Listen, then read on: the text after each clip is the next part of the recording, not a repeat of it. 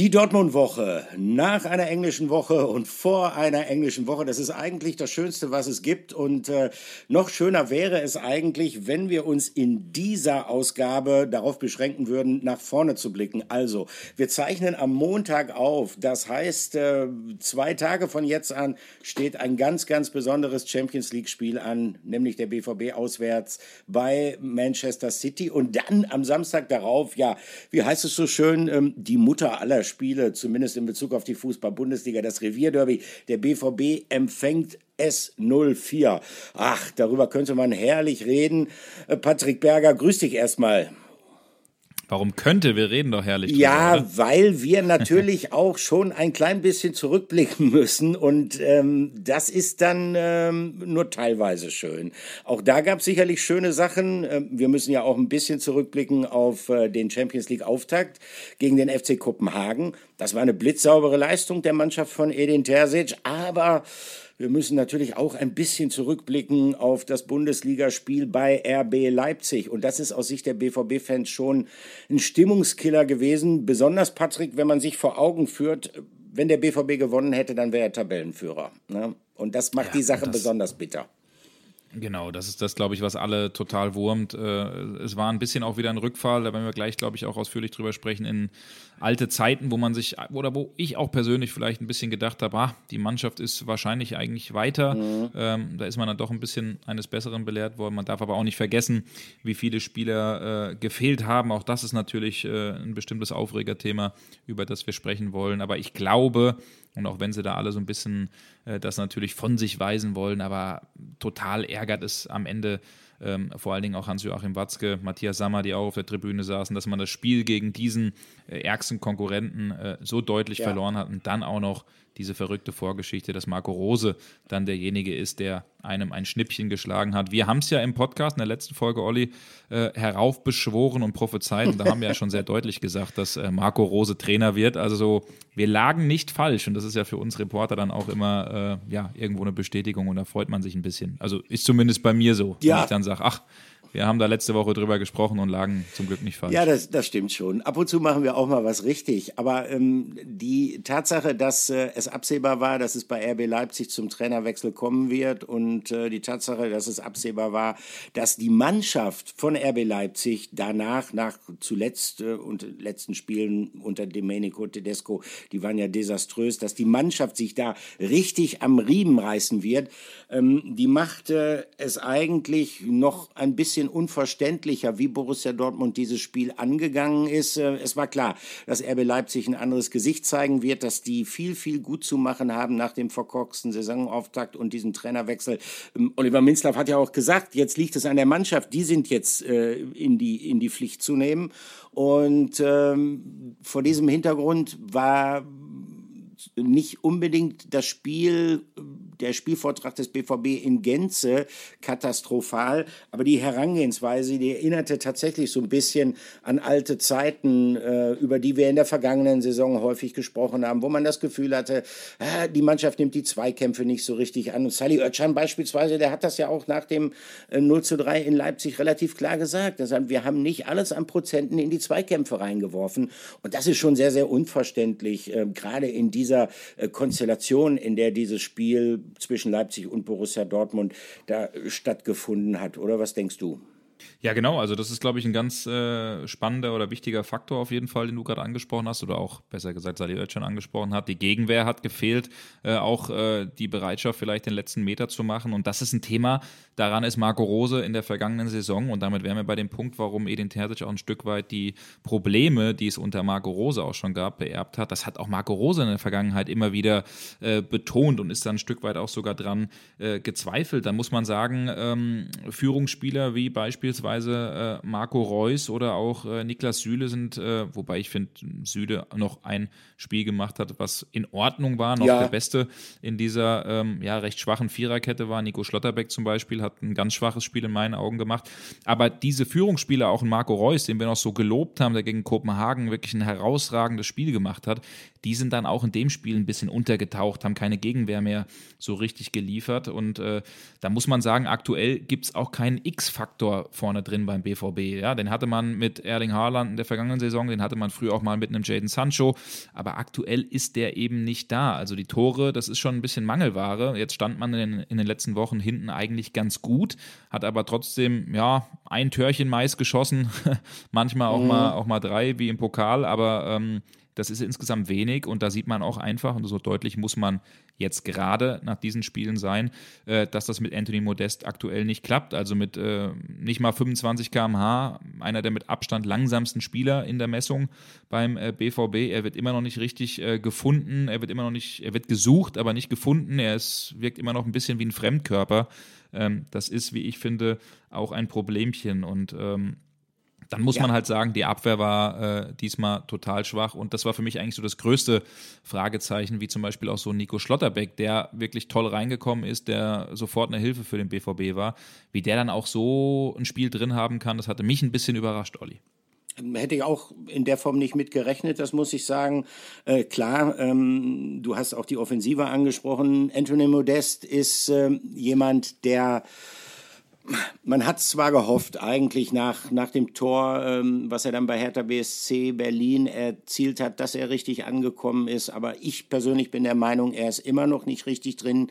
Ähm, es gibt immer noch erhebliche Abstimmungsschwierigkeiten zwischen ihm und den Mitspielern. Und man darf eins auch nicht vergessen. Äh, selbst wenn man, wie geschehen, äh, die Mannschaft dafür sensibilisiert, dass man jetzt vorne einen Stoßstürmer drin hat, der vor allen Dingen von Flanken lebt, äh, das Spiel von Borussia Dortmund ist nicht darauf ausgerichtet, eine Vielzahl von hohen Flanken beispielsweise aus dem Halbfeld zu produzieren. Deshalb wundert es mich schon, dass Anthony Modest, seitdem er da ist, eigentlich konsequent immer von Edin Terzic gesetzt ist im Sturmzentrum. Also da würde ich mir schon auch ein bisschen mehr taktische Flexibilität wünschen. Klar, es gibt äh, auch durch die Verletzungsmiserie jetzt nicht besonders viele Möglichkeiten. Also ähm, Donny Malen beispielsweise ist äh, ja auch jemand, ähm, auf den man sicherlich mehr bauen könnte, wenn er denn die ganze Zeit fit gewesen wäre. Aber er hätte schon auch andere Möglichkeiten. Ich verstehe nicht dieses Festhalten äh, sklavisch an Anthony Modest. Er hat in Leipzig bis zur 87. durchgespielt. Also, und, und er hat der Mannschaft, muss man mal wirklich deutlich sagen, in der Situation null gebracht. Ähm, Patrick, wir haben uns natürlich Gedanken gemacht, wie füllen wir die Rubrik Spieler der Woche. Wenn es dieses Leipzig-Spiel nicht gegeben hätte, ich glaube, dann hätten wir sozusagen einen Titelverteidiger gehabt mit Marco Reus. Den hatten wir in der letzten Ausgabe schon zum Spieler der Woche gekürt. Hat ein tolles Spiel dann auch nochmal gegen Kopenhagen gemacht. Danach gab es ja dann auch bereits äh, ja schon mehr als nur Spekulationen. Hm, ist das vielleicht sogar sein WM-Ticket gewesen? Ähm, er ist mit untergegangen in Leipzig und ähm, wir haben hin und her überlegt, aber wir haben einen gefunden, ne? tatsächlich. wir haben einen gefunden, genau. Und das, äh, den wollen wir jetzt euch vorstellen. Und das ist unsere Rubrik Spieler der Woche. Unser Spieler der Woche, wir haben uns schwer getan, Olli, du hast es angesprochen, äh, oh, ja. ist diesmal Marius Wolf. Und Marius Wolf, äh, da muss man sagen, ja, der hat in den beiden Spielen weder gegen Kopenhagen noch gegen äh, Leipzig irgendwie total überragend gespielt. Äh, manchmal ist das dann aber auch so, äh, dass es vielleicht nicht ganz so einfach ist. Aber es ist ein Spieler, auf den man sich, glaube ich, verlassen kann. Es ist ein Spieler, der ein klarer Verkaufskandidat war, dem man schon auch zu verstehen gegeben hat, hey, wenn es da die Möglichkeit gibt oder sich irgendwo äh, ein Fenster Fensterchen aufmacht, äh, ein Türchen öffnet, dann hören wir uns das auf jeden Fall an. Ähm, jetzt muss man aber sagen, ein paar Wochen später, das ist schon jemand, auf den kann sich ähm, Edin Terzic auf jeden Fall verlassen. Das ist jemand, der, äh, der ein oder andere sagt es, äh, ich muss da mal ein bisschen schwunzeln, der gibt äh, Kevin Großkreuz-Vibes, also weil der sowohl von der Mentalität, von der Einstellung als auch von der ja, ist so, ne? Also ich muss da auch mal ein bisschen schmunzeln. Also von der fußballerischen, ähm, ja, von, von seiner Herangehensweise einfach dem schon irgendwo ein bisschen ähnelt. Jemand, der Vollgas gibt, jemand, der sich voll reinkniet, der sich voll reinhängt und äh, der schon überall gespielt hat. LV, RV, äh, rechtes Mittelfeld jetzt äh, gegen Leipzig und äh, unterm Strich das ja. ähm, in den beiden Spielen auf Strecke gesehen äh, ganz ordentlich gemacht hat. Ja, insgesamt war das gegen Leipzig auch zu wenig. Du hast es aber auch ziemlich richtig angesprochen, diese verletzten Misere. Man darf nicht vergessen, dass man auf den Flügeln äh, mit Julian Brandt gespielt hat und mit Marius Wolf, weil eben die Flügelspieler ausgehen und dann ist ja. das natürlich insgesamt einfach zu wenig. Da kannst du kein Tempo entwickeln, gerade genau. gegen diese ähm, gegen, gegen diese Spieler, gegen diese Abwehr, äh, die Leipzig dann hat, äh, die ja wirklich echt gut ist. Ähm, ja, und das ist unterm Strich dann natürlich ein großes äh, Problem gewesen. Aber Marius Wolf zumindest ein Spieler, ähm, der uns irgendwie ein Stück weit auch ein positives Gefühl gegeben hat. Ja, der uns imponiert, das muss man sagen. Aber du hast äh, gleich eigentlich schon unsere nächste Rubrik vorweggenommen.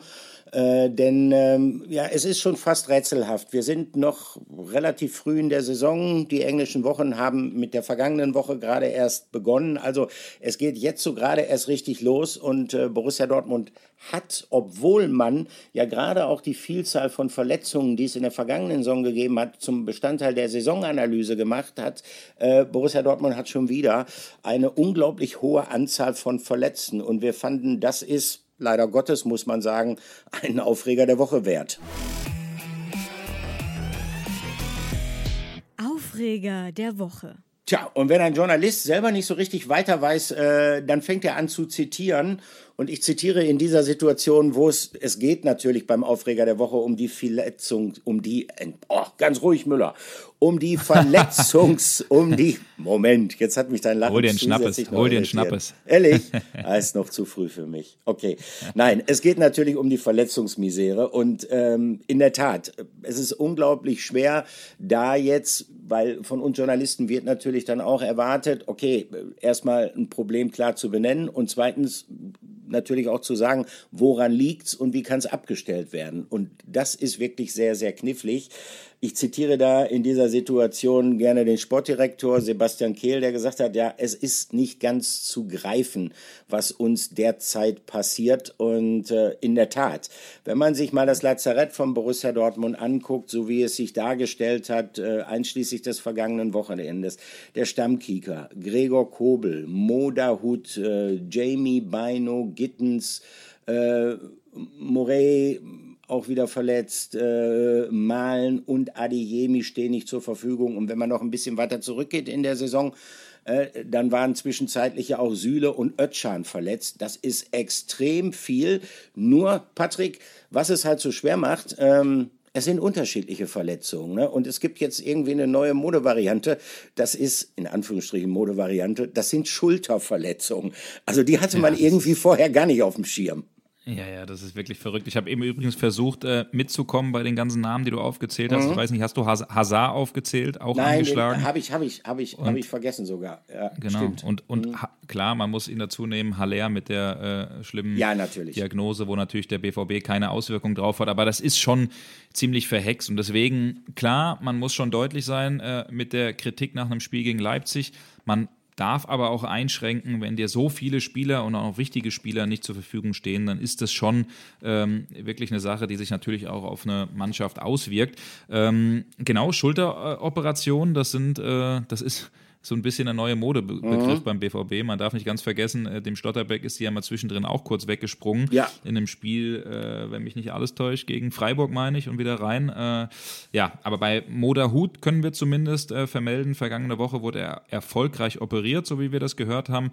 Befindet sich jetzt wieder in Dortmund und ist langsam beim äh, Aufbautraining. Und Jamie Bino Kittens, du hast ihn eben angesprochen, soll jetzt im Laufe dieser Woche wahrscheinlich am äh, Dienstag operiert werden, dann auch unter das Messer ja. gehen. Bei ihm ist es ein bisschen komplizierter, wie wir gehört haben, als bei Moda Hut. Aber die zwei äh, werden, haben wir ja letzte Woche im Podcast schon gesagt, äh, oder wurden in Heidelberg bei einem Spezialisten äh, dann äh, operiert, mhm. der sich der ganzen Sache in Absprache mit dem BVB angenommen hat.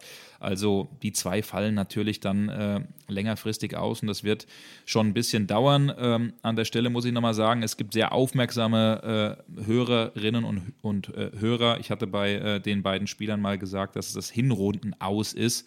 Ja, jetzt äh, frag, sagst du wahrscheinlich auch, Olli, stimmt ja nicht ganz, ne? Weil die Hinrunde, die geht ja diesmal auch in den Januar rein, weil ich ja, irgendwann ist natürlich. dann im November, im, im November der 15. Spieltag und dann äh, ist äh, WM-Pause. Also ja, natürlich habe ich damit oder haben wir damit das Jahresaus sozusagen gemeint. Äh, denn im Januar ist dann eigentlich wieder mit den beiden äh, zu rechnen. Aber das sind schon zwei äh, Ausfälle, die natürlich äh, sehr schwer wiegen. Ähm, man muss nochmal gucken, was mit Adeyemi ist, was mit Malen ist, mit, was mit Hazard ist, ob sie mhm. morgen äh, am Flughafen, wo wir beide auch sein werden, wir werden ja dann parallel mit der Mannschaft fliegen, äh, dann eben auch äh, mitbekommen, ob sie dann wirklich im Kader sind für das wichtige Spiel gegen City oder dann eben im Derby am Wochenende gegen Schalke. Aber das wäre schon, glaube ich, wichtig. Äh, bei Kobel muss man schon noch ein bisschen warten, bei äh, Moreira sowieso.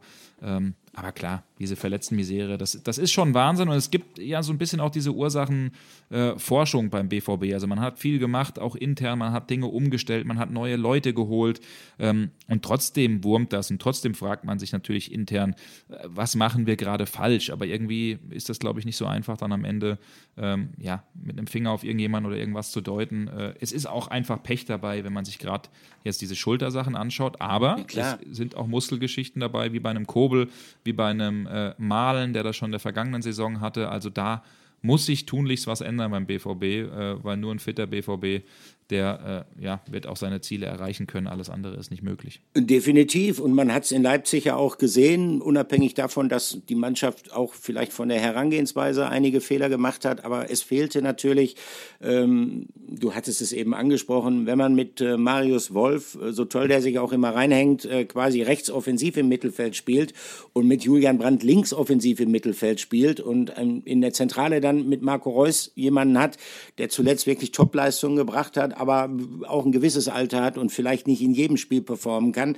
dann fehlt vor allen Dingen eins, dann fehlt Geschwindigkeit. Und Geschwindigkeit ist gerade für den Fußball, den Edin Terzic spielen lassen will, natürlich ein, ein, ein ganz, ganz wichtiges Kriterium.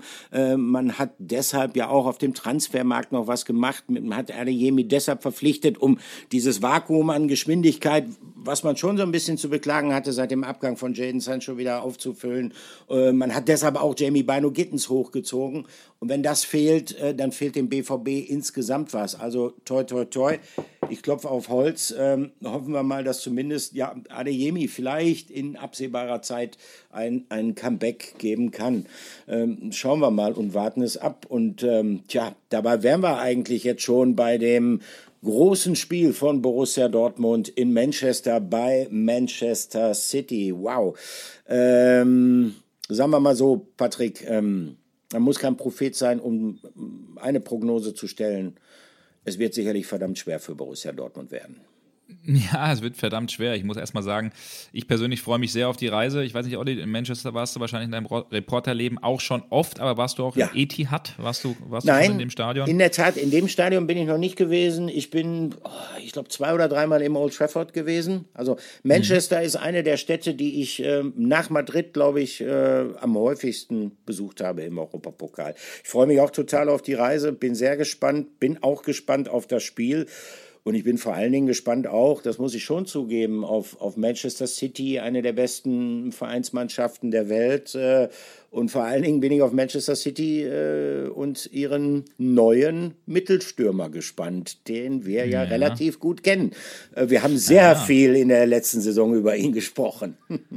Ja, wir kommen, äh, so wie es der Zufall dann am Ende will, dann auch jetzt nicht äh, da um, rum, um ihn zu sprechen. Natürlich reden wir von Erling Haaland. Aber bevor ich da kurz weitermache, ich will eine ganz kurze kleine Anekdote aus meiner äh, eigenen Geschichte erzählen. Ich war mal äh, vor fünf Jahren, ist es schon wieder her, im Februar 2017 äh, im Etihad äh, und habe mir privat war es damals mit ein paar Freunden City gegen Monaco angeguckt. damals hat bei City noch ein gewisser Leroy Sané gespielt, der auch das fünf äh, drei den mhm. Siegtreffer erzielt hat und ein Kilian Mbappé in Monaco. Äh, aber ich muss sagen, ähm, wirklich ein sehr, sehr imposantes Fußballstadion. Ähm, man vergisst ja auch immer, was für eine Tradition City hat, aufgrund dieser ganzen Scheichgeschichte und das Staat, stimmt. der da mit drin steckt. Aber das ist schon äh, ein großartiger äh, Fußballverein grundsätzlich mit, äh, mit äh, tollen Fans, die echt Stimmung machen. Deswegen freue ich mich sehr drauf und sehr auf das Wiedersehen mit Erling Haaland, der uns wirklich großen Spaß gemacht hat. Auch als Reporter. Für uns war es oft mal eine harte Nuss, mit ihm dann auch auch Interviews zu führen. Ne? Ähm, mhm. Und ich glaube, genauso wird es auch eine harte Nuss für den einen oder anderen Verteidiger beim BVB. Und ich würde sagen, Olli, das hören wir doch, uns doch mal kurz an, was ein Verteidiger vom BVB sagt. Und dieser Verteidiger, das ist nämlich Nico Schlotterbeck. Und ich war ein bisschen überrascht, als er nach dem 0-3 in Leipzig am Mikrofon bei unserem Kollegen Niklas Löwendorf gesprochen hat. Hören wir rein, Nico Schlotterbeck über Erling Haaland. Dann äh, auf City schauend, ähm, da kommt nun ein Stürmer, haben sie auch nicht erlebt bei Dortmund, aber auch als Gegenspieler bei Freiburg. Äh, wie stoppt man Erling Haaland? Wie man Erling Haaland stoppt, weiß nicht. Wir müssen einfach den Verein stoppen. Ähm, Erling ist da, glaube ich, äh, das kleinste Problem. Ähm, wir müssen jetzt das Spiel abhaken, kritisch hinterfragen. Wir, wir, wir müssen es am besten morgen abhaken und dann ja, einen Blick nach vorne richten, nach City, weil Ich glaube, dort wird es auch nicht leichter wie hier. Oh, Nico Schlotterbeck. Also wenn das das kleinste Problem ist, äh, dann glaube ich, sind an dieser Stelle sehr viele BVB-Fans beruhigt und äh, gehen deutlich beruhigter in dieses Spiel am Mittwoch im Etihad Stadium. Ähm, das ist so ein bisschen, also kommt es mir zumindest vor, äh, wie das äh, Pfeifen im Walde. Also äh, man sagt, man macht sich Mut dadurch, indem man Herausforderungen etwas kleinredet. Nein, im Ernst. Erling Haaland, also wenn dieser Stürmer noch dazu in der Verfassung, in der er momentan zu sein scheint, keine Herausforderung für auch einen guten Innenverteidiger, was Nico Schlotterbeck ja zweifelsfrei ist, äh, darstellt, dann weiß ich es auch nicht mehr. Ähm, Patrick, wenn man sich seine Bilanz mal anschaut, äh, also sowohl die Bilanz, die er für den BVB hatte in 67 Bundesligaspielen, 62 Tore und dann sieht, er wechselt den Verein, er wechselt die Liga, er geht dazu noch zu einem Trainer, wo viele gesagt haben, Pep Guardiola, hm, das ist gar nicht mal so sicher, ob der überhaupt äh, vorbehaltslos auf, auf eine klassische Neun in seiner Mannschaft setzen wird. Dann kommt Erling Haaland an und dann lautet seine Bilanz nach nur sechs Spieltagen in der Premier League zehn Tore, erster der Torjägerliste. Also ganz ehrlich, da fällt mir fast nichts mehr ein, außer dass ich meinen imaginären Hut vor Erling Haaland ziehe. Ja, das ist wirklich ein Wahnsinn, wenn man äh, mal sieht, du hast es eben angesprochen, äh, die, die unglaubliche äh, Quote, die er hat. Äh, Im ersten Champions League-Spiel äh, gegen Sevilla 4-0 hat er gleich mal doppelt getroffen. Jetzt ist er mittlerweile, es ist ja sein Wettbewerb. Wir kennen die Geschichte, ja. dass er auch gern mal in seinem Auto oder auch zu Hause, wenn er sich motiviert, die Champions League-Hymne äh, hört. 20 Champions League-Spiele, 25 Tore für Salzburg, Dortmund und City. Also das ist schon äh, wirklich eine verrückte Geschichte. Ich musste auch ein bisschen schmunzeln bei der Aussage von äh, Nico Stotterbeck, der immer sehr direkt ist und auch mal, vielleicht auch manchmal ein bisschen schneller spricht, als, äh, als er das vielleicht oder andere Verantwortliche selbst wollen. Ich finde es gut, soll er so beibehalten, weil das ja, authentisch wirkt. Definitiv, definitiv. Ähm, genau, genau. Er ist natürlich jetzt um jetzt bei Schlotterbeck kurz zu bleiben, er weiß schon, wie man Haaland stoppt. Er hat das mit Freiburg gezeigt gegen Dortmund. Mhm. Da hat er eines seiner besten Spiele überhaupt gemacht, hat ihn wirklich ausgeschaltet ähm, und hat ja auch gesagt, das war so ein bisschen das Spiel, wo es bei mir Klick gemacht hat, wo ich gemerkt habe, ich kann auf diesem absoluten Top-Niveau bestehen. Ähm, deswegen hat er das wahrscheinlich auch gesagt. Aber klar, was er am Ende damit meint, wenn man sich diese unglaubliche Mannschaft äh, da mal äh, anguckt, trainiert von Pep Guardiola, ähm, Ilkay Gündogan, ein äh, Phil Foden, der da spielt. Äh, ja. Das ist schon eine Riesentruppe. Ein Kevin De Bruyne, den man, den man äh, nicht außer Acht lassen äh, darf. Also das ist einfach eine, eine Truppe, die, glaube ich, auf keinem einzigen ähm, auf keiner einzigen Position irgendwie schwach ist. Silva, äh, Rodri, äh, Diaz, Stones, Walker, also das ist, das ist schon unglaublich. Und wenn man dann vor allen Dingen überlegt, dass äh, äh Manuel Akanji ja noch äh, dort ist und aktuell mhm. sogar spielt, also wahrscheinlich auch da vorne äh, dann, dann hinten auch ähm, gegen den BVB auflaufen wird, ähm, finde ich, ist das auch nochmal eine ganz interessante Komponente. Aber klar, alles steht natürlich im Zeichen dieses Duells. Äh, BVB gegen City, Erling Haaland im Fokus. Und man muss ja sagen, äh, Olli, die Geschichte ähm, kennt ja auch der ein oder andere. Erling Haaland hat sich damals ja wirklich ganz, ganz fein äh, vom BVB äh, verabschiedet. Er hat ja jedem ja. seiner Mitspieler ähm, eine Rolex geschenkt. Äh, er hat dann sogar Leuten aus dem Staff ähm, eine Omega-Uhr, äh, auch zu einem sehr, sehr hohen äh, Preis dann, dann eben geschenkt, mit einer persönlichen Box, mit einer Widmung, ähm, mit bestimmten Initialien von ihm, die da drin standen. Ich glaube sogar das Datum 2000 2020 bis 2022. Also schon ein Abschied mit Stil, wenngleich man sagen muss, und das hat ja auch äh, Sebastian Kehl gesagt, ähm, die letzten Wochen dann für den BVB auch nicht schön waren, weil das die Mannschaft irgendwo auch belastet hat und weil das natürlich auch den Verein ein Stück weit äh, belastet hat. Aber gut, das Ding ist abgehakt, jetzt blickt man nach vorne und jetzt bin ich am Ende echt gespannt, wie das der BVB machen will, wie das Edin Terzic machen will. Und ich, Olli, mhm. ich kann mir vorstellen, dass wir ähm, ich glaube, zum ersten Mal, oder? In der Saison eine Dreierkette beim BVB sehen. Ich überlege gerade, wie war es im Pokal gegen 60? War, glaube ich, auch eine Viererkette. Ähm, ich glaube aber auf jeden Fall, dass der BVB das System umstellen wird und dass wir ähm, Schlotterbeck, Sühle und Mats Hummels in der Innenverteidigung äh, sehen werden, in dieser Dreier- bzw. Fünferkette. Ähm, das ist so ein bisschen das, was ich aus einigen Gesprächen rausgehört habe, ich weiß nicht, wie du das siehst, ähm, ist das denn überhaupt ein probates Mittel deiner Ansicht nach gegen äh, Guardiola und gegen City? Oder sagst du vielleicht, ach, der Edin, der muss das vielleicht ganz anders angehen. Mm, nein, also wer wäre ich, äh, der Edin Terzic vorschreiben könnte, wie er in Manchester zu spielen hat. Ich glaube, ja. dass du mit dieser Vermutung nicht falsch liegst, nämlich ähm, ja aus zwei Gründen. Einmal äh, gegen Man City musst du zusehen, dass du die Defensive so stabil wie möglich bekommst. Und dazu ist äh, diese Dreierkette, die dann ja wahrscheinlich, äh, weil Man City auch deutlich mehr Ballbesitz als der BVB haben wird. Dazu muss man jetzt wirklich kein Prophet sein, äh, die dann ja wahrscheinlich meistens zu einer Art Fünferkette werden wird. Und zum anderen ähm, die besondere Gefährlichkeit von Man City in dieser Saison. Und das ist nochmal ein Qualitätssprung, den sie gemacht haben, glaube ich, zu den vorangegangenen Spielzeiten. Sie spielen jetzt halt mit einer klassischen Neuen, also sie spielen mit jemandem, äh, den man auch tief schicken kann. Das heißt, und das war auch schon in den Premier League Spielen durchaus zu beobachten, sie kombinieren sich nicht immer nur durch, sondern haben ihr Angriffsspiel um äh, Variante auch äh, der Vertikalbälle nochmal deutlich bereichert, also um Horland tatsächlich auch einzusetzen. Und das macht sie besonders unberechenbar. Und ich glaube, dass du da ein starkes Defensivzentrum brauchst mit, mit äh, drei Innenverteidigern. Man City spielt halt nicht, wenn man überlegt, in der vergangenen Saison, wenn sie mit Gabriel Jesus vorne gespielt haben, es ist ja fast eher von der Veranlagung meiner Ansicht nach mehr so eine Art neuneinhalb, vielleicht ein offensiver Mittelfeldspieler, der häufig auch mit dem Rücken zum gegnerischen Tor gespielt hat. Also äh, du weißt nicht genau, was auf dich da zurollt im Etihad und deshalb äh, glaube ich, dass grundsätzlich drei Innenverteidiger da kein so schlechtes Mittel sein werden. Ja, das glaube ich auf jeden Fall.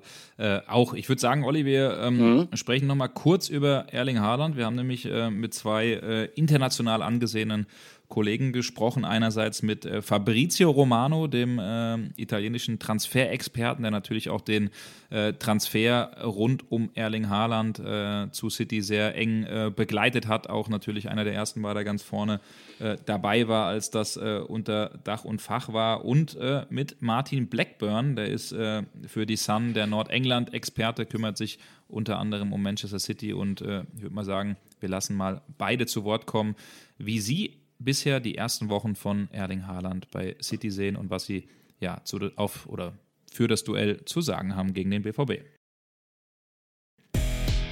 Honestly, I'm not uh, surprised with uh, with Erling Haaland impact in in Premier League. Uh, I'm sure that he will do incredible things wherever he will go in his career. Uh, he's a beast. He's not a normal football player.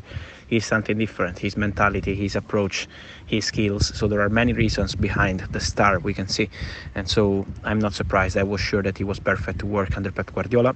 He wanted man city because of pep guardiola. So when you have this kind of feeling that pep wanted erling and erling wanted pep it was absolutely a matter of time to see him performing with man city. It was absolutely fast.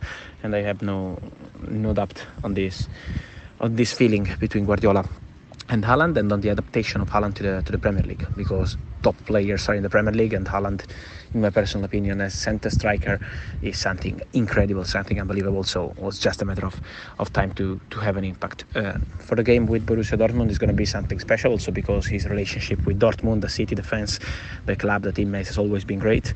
Uh, but I think, as always in Champions League, Erling is always scoring, and so the expectation is for him to score again. So this is what I this is what I feel around Erling also for this Champions League game. And I see him in general very, very well, very happy. I think was the best choice to join Manchester City now as chapter for his career. Then let's see how it will be in the future. Let's see what he will decide. But now City is a perfect place to be for a top player like Erling, and Pep Guardiola is the perfect manager to work with to improve his skills and and to continue and these incredible performances that he's having. So I'm not surprised, but I'm sure that it's just the beginning, and then Uh, he will end up as one of the best players in the history of Manchester City and as a serial winner because he's a winner and he has everything to become one of the best players in history. So Patrick Haaland has made the best start ever by a Premier League striker with his 10 goals in 6 games. And of course, he also improved on his goal amazing record in the in the Champions League in his first game at Seville. Already over here, there's talk of him breaking more records. I guess much will depend on how long he stays, uh, as to whether he can reach Aguero's record for City or even Alan Shearer's in the Premier League era. He's got a long way to go yet, but let's see. I don't think many of us who've followed City in recent years would say they're shocked by the way he started, maybe a little surprised by the sheer number of goals, but we always felt that he would score plenty. In the last couple of years, City have, have found a way to win both Premier League titles without a striker, playing with what we call the false nine. But so many crosses, so many passes have come into the box that have been begging for a striker to score them, but nobody to put them in. Haaland spent a lot of time in the box, and City have got their rewards. Pep's adapted the game slightly to fit in to fit Haaland in. And going forward, Haaland will have to change a little bit himself, maybe dropping deeper to contribute more. It's also worth noting he hasn't played against any of what we call the big clubs yet. By that I mean United, Liverpool, Arsenal, Chelsea, Tottenham. We're all looking forward to seeing how he does against them. But I know that Guardiola has also been really pleased uh, with how Haaland has settled in both on and off the pitch. The other players, too, uh, you know, they've noted what a nice guy he is. That was obvious straight away. Uh, went on the tour to America, seemed to strike up friendships with Phil Foden and Jack Grealish in particular. So that's helped him to to settle in. Uh, and of course, his dad knows the club really well too. He probably guessed that he'd be reunited with Dortmund again when the Champions League draw was made, and he saw how the pots were. No doubt he'll be looking forward to it. Uh, and be, I guess he'll be particularly pleased to see Jude Bellingham, who I think was a big mate of his uh, during his time in Germany. Um, and of course, we expect him to score at least once. Ja, vielen Dank an Fabrizio und Martin, die uns da zur Verfügung gestanden haben, die mal ihre Einschätzungen abgegeben haben. Ich finde es äh, ganz interessant, was beide sagen. Fabrizio Romano, der äh, Erling Haaland als Biest bezeichnet und der äh, schon auch klar gemacht hat, dass sich Pep Guardiola sehr, sehr früh um Erling Haaland bemüht hat und dass dann auch für Erling Haaland eben sehr, sehr schnell klar war, dass er zu diesem Trainer möchte, dass der Trainer ihn nochmal ein Stück weit besser gemacht hat und äh, dass er neue Rekorde aufstellen wird. Auch ganz interessant die Aussage von äh, Martin Blackburn, der hat nämlich zum Schluss gesagt, äh, er rechnet mindestens mal damit, dass der Erling ein Tor gegen den BVB macht, at least one goal. Also er geht mhm. sogar davon aus, dass es vielleicht auch mehr sein werden. Das, das, das kann ich mir am Ende auch vorstellen. Ähm, aber er sagt auch, äh, natürlich klar, bei allem Respekt, ähm, Erling Haaland, große Leistung. Das klappt auch unter Pep Guardiola, weil das Spiel auch angepasst wurde, weil er sich sehr schnell adaptiert hat. Aber gegen einen der ganz großen Vereine hat man eben auch noch nicht äh, gespielt und daran muss er sich natürlich am Ende auch messen lassen. Ich bin für meinen Teil ein bisschen ehrlich. Ich bin ja auch einer, der äh, gerne auch mal dazu steht, wenn er irgendwie etwas sagt, was vielleicht am Ende nicht ganz richtig ist. Ähm, ich habe nicht unbedingt sofort damit gerechnet. Ich dachte, er hat vielleicht doch ein bisschen Anpassungsschwierigkeiten, weil er auch immer mal mit Verletzungen zu, zu kämpfen hat, äh, ja. dass es vielleicht auch ein bisschen länger dauert, dass er sich an das Spiel äh, von Guardiola, der immer mit der falschen Neun gespielt hat, anpassen muss. Also, dass es so schnell geht, auch ich ziehe den imaginären Hut, Olli. Also das muss man äh, schon, schon sagen. Ja, Olli, definitiv. eine Auffälligkeit, äh, mhm. City und Dortmund. Ähm, man kann irgendwie sagen, dass man den einen oder anderen Verein als Talentschmiede vielleicht des anderen Vereins auch bezeichnen kann. Ähm, ich frage mich da, ist das ein Zufall? Also es ist ja schon irgendwie verrückt, wenn man äh, sieht, wie viele Spieler jetzt mittlerweile bei äh, City auflaufen, die auch beim BVB waren. Sergio Gomez, Erling Haaland, Manuel Akanji, du hast, einen, mhm. äh, du hast äh, einen äh, Ilkay Gündogan natürlich, die alle äh, dort auch tragende Rollen spielen. Ähm, und beim BVB darf man ja auch nicht vergessen, äh, Jamie Bino Gittens äh, kommt, äh, kommt dort her, ein, äh, ein Braff, ein Jaden Braff, der geholt wurde, kommt dort äh, aus der Jugend. Ein äh, gewisser Jaden Sancho hat da damals ja. seine ersten Schritte gemacht und ist zum BVB gekommen. Ähm, irgendwie aber dann doch äh, Zufall, oder? Also man hat zwar einen guten Austausch, auch international, liegt natürlich auch daran, äh, dass Michael Zorg dann damals äh, anfing, das Ganze ein bisschen zu internationalisieren mit seinem Scouting-Team, mhm. aber ähm, es ist am Ende ein bisschen, ein bisschen Zufall, oder?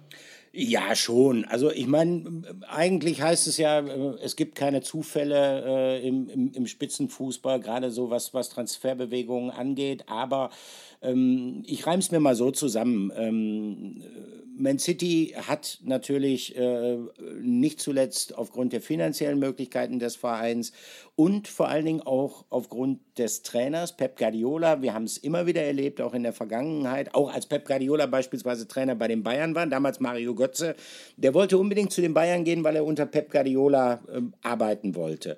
Davon hat er sich sehr viel versprochen. Ob das eine glückliche Entscheidung war, das steht auf einem anderen Blatt. Äh, Ähm, das müssen wir jetzt nicht nochmal aufrollen.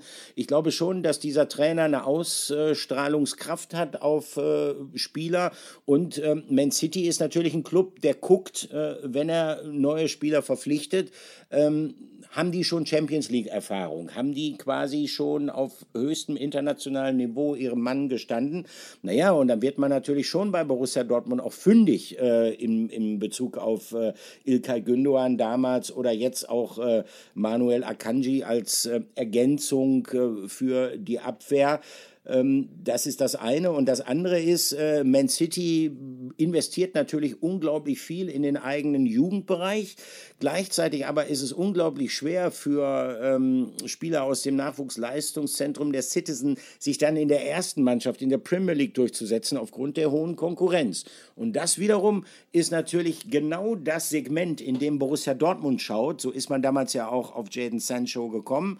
Jaden Sancho, der für sich wenig Perspektiven gesehen hat, sofort zu spielen bei Man City, dann zum BVB gewechselt ist und hier hat er eigentlich nach einer relativ kurzen Anlaufzeit dann auch in der ersten Mannschaft Mannschaft in der Bundesliga und auch in der Champions League Fuß gefasst. Also das sind so die Hintergründe, warum es, sagen wir mal, äh, zu, zu relativ vielen Transferbewegungen zwischen diesen beiden Vereinen gekommen ist. Ähm, dass es jetzt genau zwischen Borussia Dortmund und Man City gekommen ist, zu diesen vielen Transferbewegungen, da würde ich dann allerdings auch bei dir sein. Das ist dann sicherlich auch irgendwo Zufall. Aber ganz klar, ähm, Borussia Dortmund hat sich im Nachwuchs von Man City bedient und äh, das gelang dem BVB deshalb, weil diese jungen Spieler für sich nicht die Durchlässigkeit hin zur Profimannschaft in Manchester gesehen haben, meiner Ansicht nach. Mhm. Naja, auf jeden Fall, auf jeden Fall. Einer der, äh, und dann äh, leiten wir gleich über zum nächsten Thema, aber das will ich gerade nochmal anreißen, einer, der natürlich dann Chancen gesehen hat und äh, man muss schon fast sagen, es ist wie ein Lottogewinn, ist Manuel Akanji, äh, der wahrscheinlich auch, wir haben es eben angerissen, in der Startelf stehen wird. Mhm. Ähm, er hat im Übrigen, äh, Olli, Kritik jetzt am BVB geübt. Er hat äh, bei den Schweizer Kollegen im Blick, bei dem geschätzten Kollegen Andreas Böhni gesprochen und hat gesagt, äh, das Leistungsprinzip, das hat irgendwie nicht mehr so richtig gezählt beim BVB. Er war da schon ein Stück weit auch traurig, weil er gesagt hat, er hat sehr, sehr früh dem BVB zu verstehen gegeben, dass er etwas anderes äh, machen will. Er habe nie mit Dortmund über Zahlen geredet. Es ging mir nie ums Geld. Ich fand es krass, dass mir das aus dem Nichts vorgeworfen wurde, hat er gesagt. Es war auch komisch, dass geschrieben wurde, ich hätte ein zweites Vertragsangebot abgelehnt. Es gab ja nicht mal ein erstes schriftliches Angebot. Keine Verhandlungen, nichts, weil der BVB von Beginn an wusste, es ist keine Frage des Geldes sondern ich wollte eine Veränderung. Es wurden also Sachen behauptet, die nicht stimmen. Da war er recht äh, deutlich, was das angeht. Ähm, ja, und er sagte dann schon, es war keine einfache Zeit. Er war Teil der Mannschaft, hat einen laufenden Vertrag, war fokussiert, hat Gas gegeben, aber das Leistungsprinzip hat einfach nicht gezählt. Er saß auf der Tribüne, egal wie gut er trainiert hat. Und auf die Frage hin, ob es eine Entscheidung des Trainers oder des äh, Präsidenten gewesen sei, wobei ich glaube, mit Präsident wahrscheinlich dann eher äh, Agi Watzke gemeint ist, weil ja. Präsident Reinhard Raubal ja keine Entscheidung zu fällen hat, hat er gesagt, das müssen Sie den BVB fragen. Ich habe nur eine Vermutung. Also äh, mhm. Das ist dann schon auch ein deutlicher Wink. Äh, ihm gefällt es nicht, wie man äh, mit ihm umgegangen ist. Ich muss aber sagen, ich kann beide Seiten verstehen, auch dass der BVB äh, am Ende gesagt hat, wir müssen da einen klaren Cut machen, wir äh, müssen neue Spieler holen und äh, ja, am Ende gucken wir, dass wir mit dir noch Geld machen. Und äh, am Ende ist ja der Plan für alle Seiten aufgegangen. Ähm, wenn jetzt nicht City um die Ecke gekommen wäre, dann hätten wir, glaube ich, ein ganz anderes Thema. Dann hätten wir ein anderes Thema logischerweise und äh, dann wäre es in der Tat äh, spannend gewesen zu beobachten, äh, ob, ob es dabei geblieben wäre, dass Manuel Akanji dann in den Planungen von Edin Terzic keine Rolle mehr gespielt hätte. Ähm, der BVB hat ja relativ äh, früh kommuniziert, äh, dass der Spieler sich verändern will und dass Borussia Dortmund äh, nach Möglichkeit auch diese Veränderung will und deshalb halt mit anderen Spielern plant. Also da muss ich sagen, überrascht es mich dann jetzt schon, äh, wenn ähm, der Spieler das jetzt quasi so darstellt, als ob er im Grunde genommen äh, niemals gesagt hätte, er hätte definitiv weggewollt. Also so interpretiere ich jetzt mal diese Aussagen. Äh, Fakt ist, mhm. er ist nicht mehr da und letztendlich ist dieses Thema dann auch gelöst. Wenn man die komplette Zeit von Manuel Kanji beim BVB sieht, da muss man sicherlich auch sagen, ja, ähm, die vergangene Saison war wahrscheinlich die stärkste, die er im Dortmunder Trikot absolviert hatte, aber beim BVB hätte man sich natürlich auch in den Jahren zuvor mehr von ihm erwartet. Und wenn er die Leistungen in den Jahren zuvor gebracht hätte, dann hätte er möglicherweise, ähm, Spieler sprechen dann ja immer gerne von Wertschätzung, dann hätte er möglicherweise auch eine insgesamt höhere Wertschätzung im Verein erfahren. Aber wie gesagt, ähm, es ist immer ein Bruch in, in der Karriere eines Spielers, wenn es zum Vereinswechsel kommt. Und er hat jetzt mal seine Eindrücke geschildert. Ich finde, das äh, muss ich auch sagen, auch wenn ich sie nicht immer teile, ich finde es legitim. Nee, ich teile sie auch nicht komplett, weil äh, vielleicht meint er uns auch ein bisschen damit. Ne? Wir haben nämlich auch berichtet, dass ihm äh, ein Angebot äh, vorgelegen hat und äh, das ja. war unserer Kenntnis nach so, aber ja, wahrscheinlich ja. will er sich da am Ende auch ein bisschen äh, in ein besseres Licht rücken. Ähm, Gut ist, möglich. Äh, ist auf jeden Fall gut möglich. Ich muss nur ein bisschen schmunzeln, weil er immer auch gesagt hat, auch in einem Interview 2018 damals mal von sich aus, äh, wo er dann mal irgendwann spielen will. Er will bei United spielen. Jetzt sagte er bei äh, Andreas Böhni auf einmal äh, im Blick, er wurde irgendwie nach United gefragt und hätte das dann gesagt. Ha, da ver verzettelt er sich, glaube ich, ein bisschen. Äh, jetzt spielt er halt bei City. Ähm, mein Gott, ist jetzt Hauptsache einfach so. Manchester, Olli, ne? Hauptsache Manchester. Egal ob City oder United, Hauptsache ja, Manchester. Ja, ja, ja, okay. Ich meine, und, und sollte man auch nicht unbedingt alle unsere Aussagen von vor ein paar Jahren nochmal um die Ohren werfen. Ne? Also dann sehen nee, wir vielleicht nee. auch nicht so ganz glücklich in jeder Lebenssituation aus. Ne? Nee, Aber ist, äh, ähm, ja, wir, haben, wir haben viel über, über dieses sicherlich hoffentlich große Spiel äh, des BVB bei Manchester City gesprochen. Es steht ja dann am Samstag eines an, was emotional ja eigentlich eine noch größere Bedeutung hat. Ne? Stichwort Revierderby. Das ist richtig. Das 99. schon, Olli. Mhm. Wie, viel, wie viel der 99 hast du live im Stadion gesehen? ich ich gehöre ich gehör nicht zu denjenigen, die äh, ihre Spiele die mitzählen. Aber alles müssten, müssten in der Tat einige sein. Ich habe ja dann gleich auch äh, äh, nochmal so einen kleinen Flashback vorbereitet und habe mir nochmal so äh, besonders markante Derbys rausgesucht. Und dabei habe ich schon gemerkt, boah, Müller hast schon ein paar Jahre auf dem Puckel, denn ähm, nicht alle, aber viele hast du tatsächlich live miterlebt. ja, Wahnsinn, ja, Wahnsinn. Aber dieses, dieses wird schon ein ganz besonderes, weil es hat ja ein Jahr Pause gegeben aufgrund des Abstiegs des FC Schalke 04. Und äh, vorab muss man mal sagen, ja, Gott sei Dank dass sie wieder da sind, denn ansonsten würde es diese, wie heißt das so schön, Mutter der Spiele im Hinblick auf die Bundesliga gar nicht geben. Es ist sicherlich das stimmungsvollste Spiel, was die Bundesliga zu bieten hat. Und ähm, es ist dieses Mal allerdings ein Aufeinandertreffen, wo die Favoritenrolle relativ klar verteilt ist. Die ist nämlich beim BVB. Das wiederum bedeutet im umgekehrten Fall, der FC Schalke 04 hat nicht zu viel äh, zu verlieren. Vor allen Dingen die Schalker jetzt gerade so ein bisschen Druck rausgenommen haben aus ihrer ja durchaus angespannten Situation durch den ersten Saisonsieg im kleinen Derby gegen den VfL Bochum. Mit was für Schalkern rechnest du denn am Samstag, Patrick? Ja, ich muss sagen, ich war ja äh, vor Ort äh, bei Sport 1. Ich habe das äh, Derby ja äh, gesehen. Fantastische Stimmung. Schalke gegen mhm. Bochum. Ähm, haben sich dann natürlich auch ein bisschen heiß gesungen in Richtung äh, BVB nach äh, Abpfiff. Ich meine, die Sticheleien gehören natürlich dazu.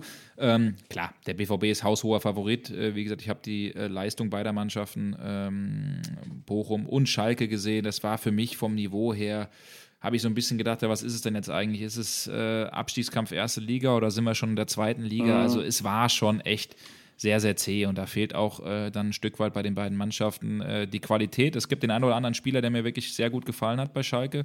Tom Kraus zum Beispiel äh, auf der 6 bzw. 8. echt ein äh, Gewinn für S04, hat das wirklich sehr, sehr gut gemacht. Ähm, aber ansonsten muss man äh, ganz klar sagen, wenn da irgendetwas geht, dann äh, geht das nur äh, durch Härte und dadurch, dass äh, Schalke über sich äh, hinauswächst. Ansonsten ähm, muss das eigentlich ein klarer Sieg dann äh, für den BVB sein. Aber wie sagt man so schön, ich müsste wahrscheinlich jetzt in unser Phrasenschwein äh, einzahlen. Ne? man sagt ja eigentlich, der Pokal hat seine eigenen Gesetze, aber die Derbys haben natürlich auch ihre eigenen Gesetze. Aber zuletzt war das mhm. ein bisschen anders, Olli, weil wenn man mal so sieht, 4-0 BVB, 3-0 BVB, 4-0 BVB, 0-0 und dann gab es mal 2019 äh, zu Hause ein 2 zu 4. Das war natürlich noch ein anderes Schalke, als es das äh, dann heute ist, aber die Bilanz sieht aktuell natürlich gut aus äh, für den BVB und ich ja. rechne auch äh, damit, dass äh, der BVB da in diesem Derby als Sieger vom Platz gehen wird. Naja, ähm, aber wie gesagt, ich habe mal so durch die Derby-Geschichte geschaut und da muss ich äh, feststellen, es hat einige Derbys gegeben, in denen die zu dem damaligen Zeitpunkt eigentlich äh, vermeintlich schwächer besetzte Mannschaft gewonnen hat. Also äh, sowohl der BVB mal gegen Schalke gewonnen hat, als Schalke die deutlich bessere Mannschaft hatte, als auch umgekehrt. Also äh, es ist in der Tat so, ähm, wie du schon gesagt hast, äh, die Gesetzmäßigkeiten des Fußballs sind da so ein bisschen außer Kraft gesetzt. Das hängt auch was mit dieser besonderen Emotionalität aus, die dieses Spiel einfach ausstrahlt. Es ist das wichtigste Spiel für die Fans.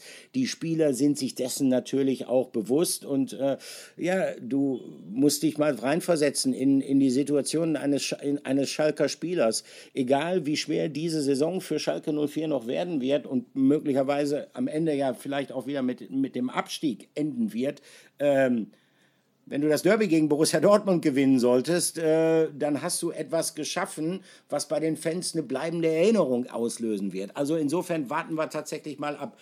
Wie gesagt, äh, ich habe schon einige Derbys erlebt und ähm, kommen wir gleich auch mal drauf. Ne? Da hat es schon ein paar sehr, sehr kuriose Vorkommnisse gegeben. Flashback der Woche. Ja, das 99. Revierderby steht an und von den 98 hat der Olli ein paar miterlebt. Ne? Wir haben es ja gerade eben schon gesagt. Ein paar mehr auf jeden Fall als mhm. ich. Und deswegen, Olli, ist es deine Bühne, Flashback der Woche. Und du hast mal ein bisschen in äh, den Annalen gekramt und hast äh, hier und da dann doch die spannendsten und interessantesten Sachen rausgekramt. Mal gucken, ob ich vielleicht auch ein bisschen mitreden kann. Ich bin mal gespannt. Ja, gut, schauen wir mal. Also tatsächlich, ähm, ja, stelle ich dich gleich mal auf die Probe. Äh, sagt dir der Name Rex etwas? Rex? Ich kenne Olli Reck, aber Rex, nein. äh, es war äh, kein Schalker, es war, ja. äh, es war ein Dortmunder, allerdings Aha. kein Spieler, sondern ein Schäferhund. Und Ach, zwar, der hieß Rex. Ja, okay. Der hieß Rex, genau. Der hieß okay, Rex. Rex hatte seine große Stunde am 6. September okay. 1969. Damals wurde das Revierderby Borussia Dortmund gegen Schalke 04 im Stadion Rote Erde erzielt. Es gab damals noch keine Zäune vor den Tribünen.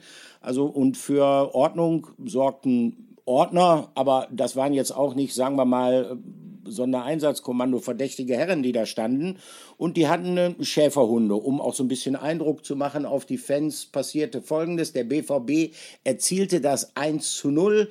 Ähm, die schwarz-gelbe Seele jubilierte, die Stimmung kochte über, einige Fans stürmten auf den Platz, es entstand ein wenig Chaos und in diesem Chaos hat sich ein gewisser Rex losgerissen und hat dem Schalker Friedelrausch in den Allerwertesten gebissen. Also das war ein sehr, sehr großer Aufreger damals und äh, das wurde dann allerdings anschließend auch geklärt. Äh, Borussia Dortmund hat, und muss man sich mal vorstellen, ähm, was das für Zeiten damals waren. Borussia Dortmund musste Friedel Rausch Schmerzensgeld zahlen, und zwar 500 Mark.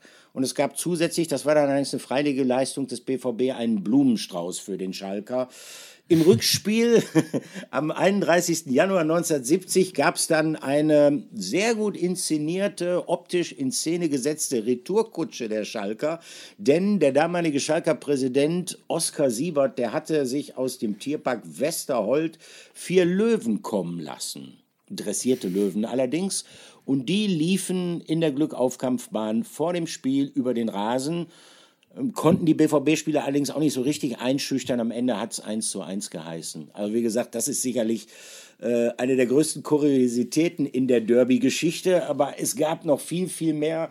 Manche, liebe BVB-Fans, werden euch jetzt vielleicht wehtun. Andere äh, werden euch äh, diebische Freude bereiten. Ähm, blicken wir mal zurück auf die Saison 1997, 98, 20. Spieltag damals fünf Tage vor Heiligabend und äh, es sah nicht schlecht aus für den BVB im Westfalenstadion. Man ging in Führung durch Wladimir But 1 zu 0, zwischenzeitlicher Ausgleich durch Dennis Klujew für die Schalker 1-1, Andi Möller dann das 2 zu 0.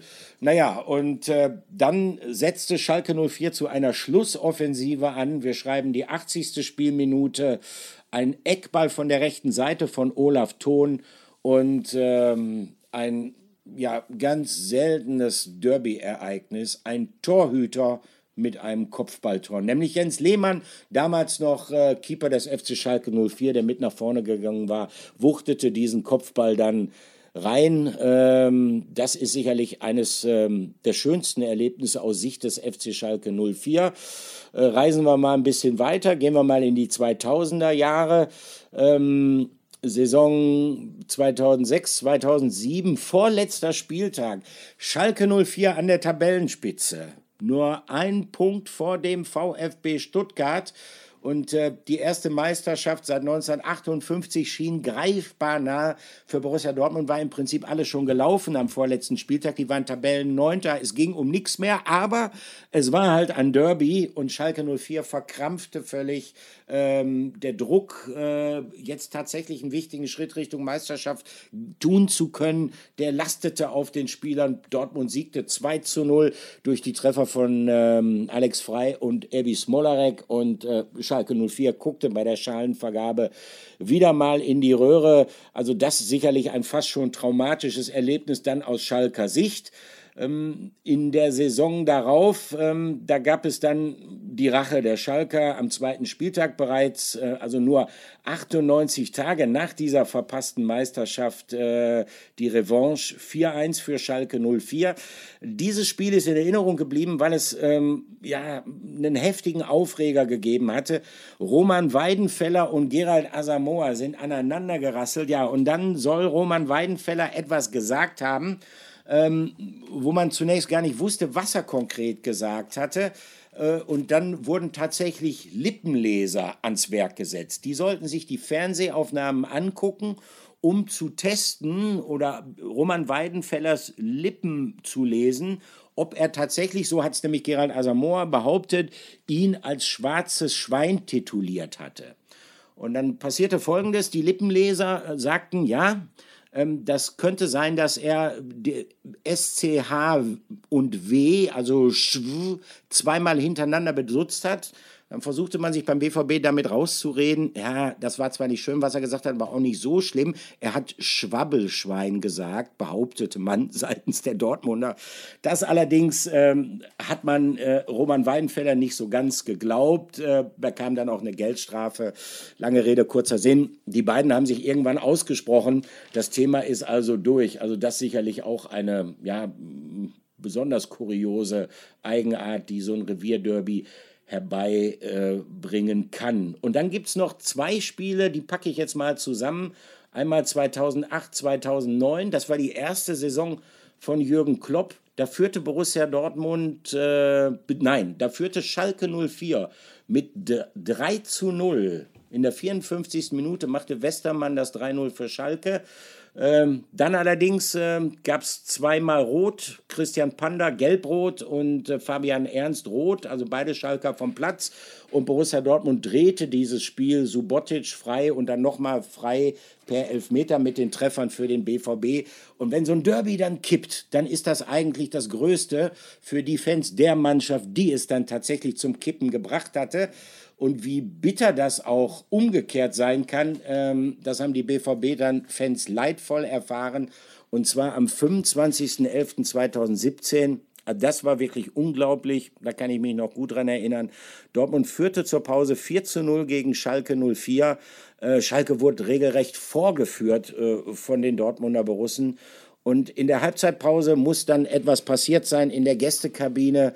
Äh, damals unter Domenico Tedesco, der Schalker Trainer, wo der über sich hinausgewachsen ist. Der, er, er muss die Spieler um sich herum im Kreis versammelt haben. Der kniete auf dem Boden und muss eine der beeindruckendsten Pausenansprachen überhaupt gehalten haben. Schalke kam raus.